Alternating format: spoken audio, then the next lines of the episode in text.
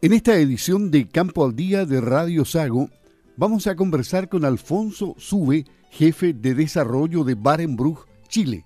Un tema muy interesante para los productores porque queremos saber más sobre las praderas. ¿Cómo está, don Alfonso? Muy buenos días, gusto de saludarlo. Muy buenos días, muchas gracias por la invitación. Bueno, ¿cómo ha estado el tema de las praderas? ¿Cuánto ha subido el establecimiento de praderas? Parece que están preocupados por este tema los agricultores. Es un tema importante, de hecho ya está casi o el doble el, valor del establecimiento, y tiene un factor principal que es el tema que los fertilizantes granulados eh, subieron al triple, entonces, y los temas de semillas entre un 15 o 20, los agroquímicos entre un 15 y un 20, pero el factor eh, más gatillante de la subida es el tema de los fertilizantes granulados, que hacen que el costo de nuestro establecimiento sea el doble comparado a una temporada pasada. O sea, estamos hablando en pesos por hectárea, ¿a cuánto aproximadamente? En o sea, este originalmente un establecimiento andaba entre los 600 a 700 mil pesos, ahora está entre un millón cien y un millón dos el establecimiento. Uh. Y eso obviamente... Todo, puede variar, depende de la fertilidad, de la pradera y varios factores, pero un estándar más o menos sería eso. Y este problema provocado por la guerra en Ucrania, básicamente, ¿no? Eh, pero no hay alternativas para encontrar fertilizantes en, otro punto del planeta eh, que puedan abastecer a, los demás países. O sea, el tema de, el tema va radicalmente, es que son tres factores lo que yo tengo informado, que son uno, el tema de la inflación que hay en China, y eso automáticamente subieron los precios de los fertilizantes, el país asiático subió eso. Después está un tema interno de Estados Unidos, que también hubo una subida de, de los fertilizantes, más lo que está sucediendo en este minuto de Rusia y Ucrania, donde también es un factor muy importante. Entonces son tres puntos que hacen subir a nivel mundial el tema de los fertilizantes, porque no es un tema nacional. Entonces, es que es súper importante que nos está afectando. Y claro, y, esto no tiene para cuándo terminar, o sea, no hay un pronóstico que se acerque a, una fecha, meses, eh, o, puede durar más de un año, no sé.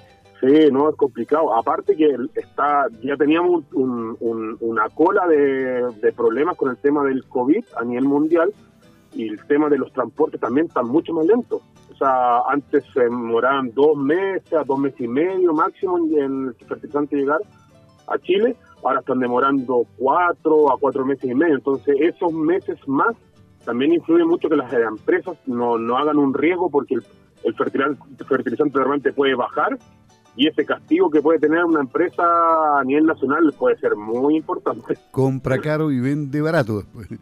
Sí, pues ese es un problema. Entonces también hay un tema también de repente de stock. Si sabe, el semestre pasado igual se vio un momento de falta de stock de productos que también es eh, no es menor a la agricultura del sur de Chile o a nivel nacional. Sí, o sea, el stock de semillas eh, debe estar complicado entonces.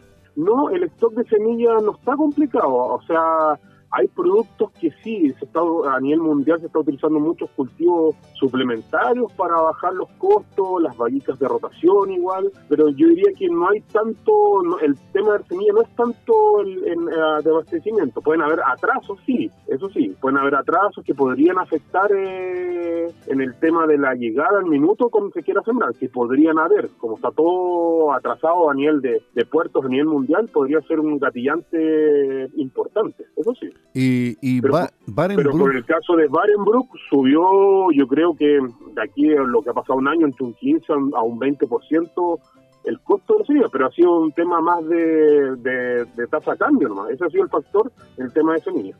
Pero está atendiendo a sus clientes, Barenbrook, tratando de hacer humano esfuerzo, me imagino, ¿no? Estamos cumpliendo, estamos haciendo grandes esfuerzos, traer de, nosotros tenemos a 18 filiales a nivel mundial, entonces tratamos de buscar por todos lados o y donde esté más barato el tema de semillas para poder cumplir y tener algo que sea lo más ad hoc a precio a nivel de la realidad para poder bajar los costos. Claro. Ahora, ¿qué siembras nos permite esta época del año considerando el buen tiempo que hemos tenido? Porque ha sido buen tiempo, ¿no? O sea, está bueno el tiempo, las tasas de crecimiento están bajando ya drásticamente, sí. O sea, yo creo que ya estamos entrando en proceso de invierno ya, fuertemente y en este minuto ya no hay nada que hacer, o sea, ya este, empezar a prepararse para el tema de primavera, verlo ya empezar en julio, a ver qué superficie hacer, ver eh, cómo están mis praderas, que es un punto muy importante, ver si mi pradera realmente si tiene un 30, 40% de población menos de plantas por metro cuadrado, yo es un punto importante que puedo abaratar costos y en vez de hacer la nueva, eh, la repoblo, o sea, resiembro, regenero la, con semilla, un poco fertilizante y aumento de nuevo el potencial máximo que podría tener esa pradera y con eso también podemos disminuir los costos y tratar de sembrar menos. Podría ser un factor entre sembrar lo que realmente hay que hacerlo sí o sí, por tema de plantas por metro cuadrado, y lo que se pueda regenerar, tratar de, aumentar la regeneración para poder aumentar esa disponibilidad de forraje en la época de primavera y verano lo que viene. Hay que, igual a las vacas hay que meterle alimento y lo más barato siempre ha sido el tema de la pradera. Ahora, respecto a novedades en materia de nuevas variedades para pradera, ¿qué nos puedes contar? Bueno, en eso tenemos, yo creo que el otro año viene pronto, vienen eh, dos variedades de reemplazo de variedades ya conocidas, que el, un reemplazo de nuestra variedad Bicon y una variedad de rotación más larga que pronto vienen. Todavía no están los nombres comerciales en Chile, pero pronto ya se van a hacer novedades. Y otro, otro que estamos haciendo harto eh, hincapié en utilizar son las más praderas polifíticas. En este caso ya estamos utilizando, no sé, pues, vallica, festuca, con trébol, que ya lo que se hacía, pero estamos incluyendo siete venas eh, y podría ser incluso una chicoria dentro del sistema para hacer más persistente la pradera durante el tiempo, tener una mejor eh, persistencia en el verano, la sequía y aguantar más las presiones de carga. Hay varios factores que pueden influir a tener una mejor pradera. Yo creo que por ahí va el desarrollo más hacia salir de las praderas monofíticas y entrar en las praderas polifíticas para tener diferentes profundidades de raíces, eh, el, y el pool completo de lo que viene ahora, que es fuerte, que el tema de sustentabilidad agrícola. Y este, tipo, y este tipo de cambio lo acepta el ganado, ¿no?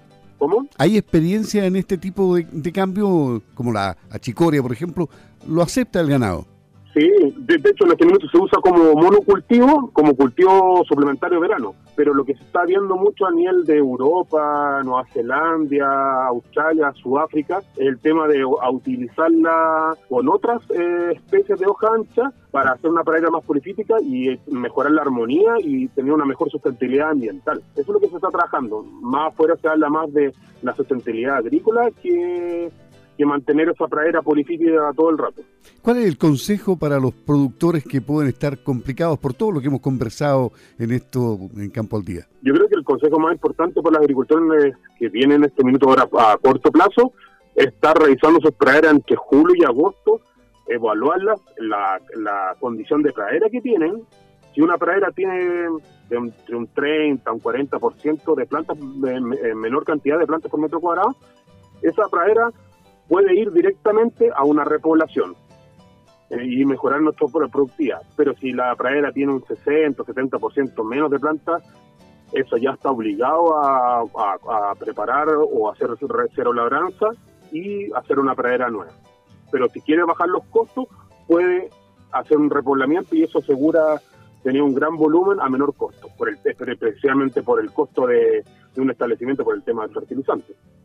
Mira, habíamos tenido problemas de todo tipo de orden meteorológico, el cambio climático, todo, la sequía, pero este tema de los fertilizantes nos ha complicado harto en, la agricultura. ¿eh?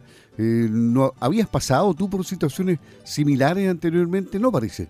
Sí, yo no, no acuerdo la fecha, un, una vez un, tema de, los altos costos, especialmente del triple, no me acuerdo si fue 2009, 2010, que llegó, no a este valor que está ahora, pero cercano, fue como cercano a los 700 mil. Son siempre el mercado, como ya estamos en una globalización total, cualquier cosa que afecte la economía a nivel mundial puede afectar en algún minuto la, el costo del fertilizante. Claro. Ahora es más masivo, porque ahora está el la urea súper cara, el, el superfosfato caro, el muriato está caro, entonces está todo, todos los granulares están súper caros. Y el tema de los foliares es un complemento, no es que reemplace a la fertilización granular completamente. Sí, ayudan, pero es un complemento, entonces hay que tomar esa herramienta bien y manejarla para obtener los mejores resultados y no perder nuestro potencial de crecimiento en nuestra pradera. Bueno, le agradecemos a Alfonso Sube, jefe de desarrollo de Barenbrug, Chile, el que nos haya entregado varios tips interesantes respecto a las praderas y cómo hay que enfrentar esta situación de los altos precios de los fertilizantes. Eh, ¿Alguna reflexión final al cerrar, Alfonso? No, yo creo que la reflexión final es estar encima y ver nuestras praderas y ver a qué factor corregir en, en este minuto que es el corto plazo que nos queda enfrentarnos. Ok, muchas gracias. Un gusto haber hablado contigo en Campo al Día, Alfonso. Eso, muchas gracias. Ok, Saludos, que bien. Igual, Alfonso Sube, jefe de desarrollo de Barenbrug, Chile, en Campo al Día.